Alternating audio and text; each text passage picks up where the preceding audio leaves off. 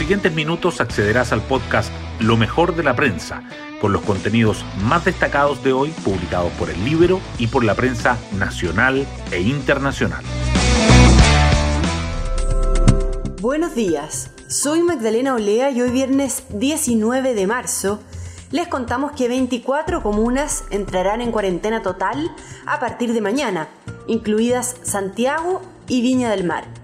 Será un fin de semana confinado que nos recordará las horas más oscuras de la pandemia.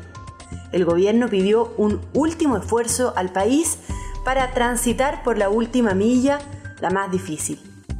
¿Cuánto tiempo durará esta compleja última milla?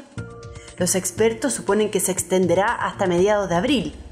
Después de eso, debiese venir una vuelta de página en que el tema central de las conversaciones debiera rondar en la instalación de la Convención Constitucional. Ayer, el presidente Piñera, en un foro internacional, reconoció que ese proceso tendrá riesgos, especialmente por los grupos extremistas que quieren terminar con todos los valores y principios, pero dijo sentir confianza en la sabiduría del pueblo chileno.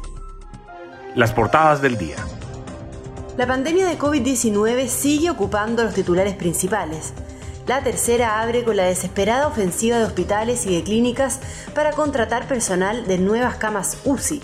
Destaca además que ayer se registraron 6.249 contagios, la cifra más alta en nueve meses, que el gobierno endurece la fiscalización sanitaria y que casi 30% del comercio de la región metropolitana quedará bajo cuarentena a partir de mañana.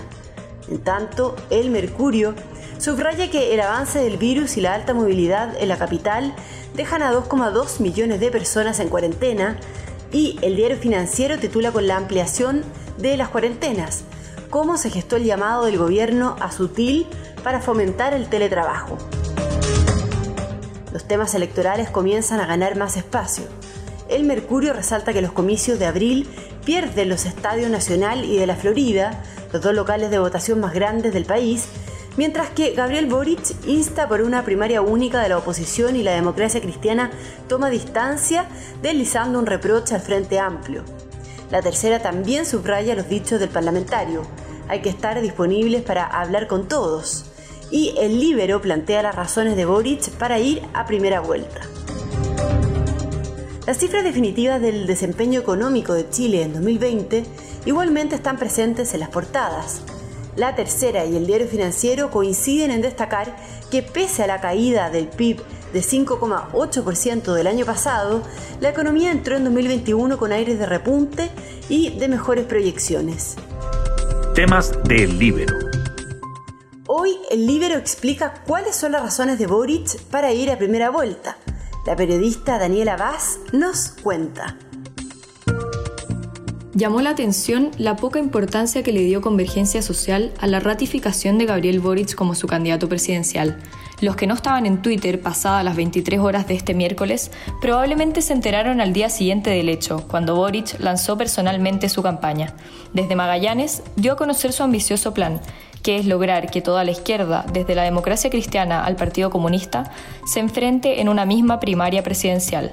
Un acuerdo que, como algunos recordarán, no pudieron concretar para las elecciones de abril, a diferencia de Chile Vamos, y que según los analistas tampoco podrían lograr ahora. En el libro les contamos las razones por las que Boric debería enfrentar directamente una primera vuelta para evitar ser comido por el PC y por Jadwe en esta y en la elección parlamentaria. Pueden leer el reportaje en www.ellibero.cl. Hoy destacamos de la prensa. Ayer se reportaron 6.249 nuevos contagios, la cifra más alta desde el 19 de junio, y 172 muertes, el mayor número desde el 27 de junio. En ese contexto se anunció que otras 24 comunas, incluidas Santiago, Viña del Mar e Iquique, quedarán en cuarentena, con lo que casi 9 millones de chilenos estarán bajo la medida a partir de mañana y se reforzará las fiscalizaciones. Además, el gobierno hizo un llamado al empresariado para fomentar el teletrabajo y reducir la movilidad. Frente a la instrucción ministerial de abrir más cupos UCI y el elevado ausentismo laboral que afecta a los recintos por el desgaste que sufre el personal, la contratación de profesionales y de técnicos altamente calificados se ha vuelto clave, Pero no ha sido fácil, el recurso es finito y la demanda se ha disparado. Por eso y como paliativo, las estrategias apuntan a capacitar a trabajadores de otras áreas. El informe de cuentas nacionales del Banco Central confirmó que la crisis de coronavirus golpeó con fuerza la economía durante el año pasado.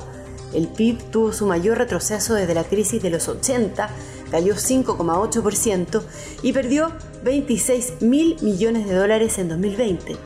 Sin embargo, la contratación anual menor que la esperada y el fuerte repunte del cuarto trimestre llevaron a los economistas a subir sus expectativas para 2021.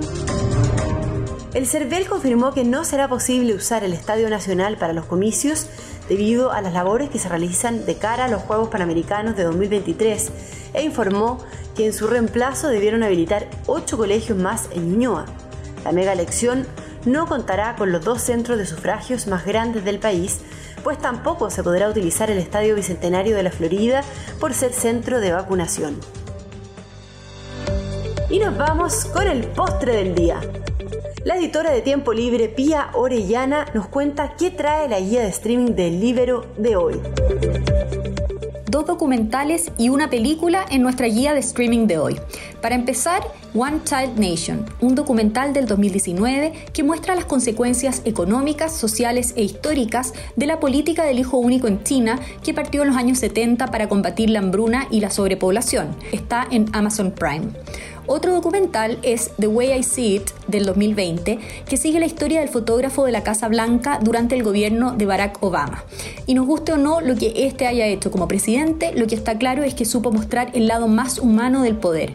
Lo hizo en sus discursos, en sus redes sociales, en sus apariciones públicas y también a través de la fotografía.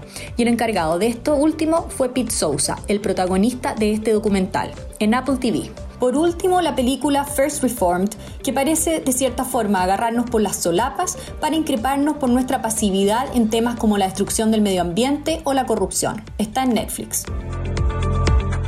Bueno, con esta información yo me despido, espero que tengan un excelente fin de semana y nos volvemos a encontrar el lunes en un nuevo podcast, Lo mejor de la prensa.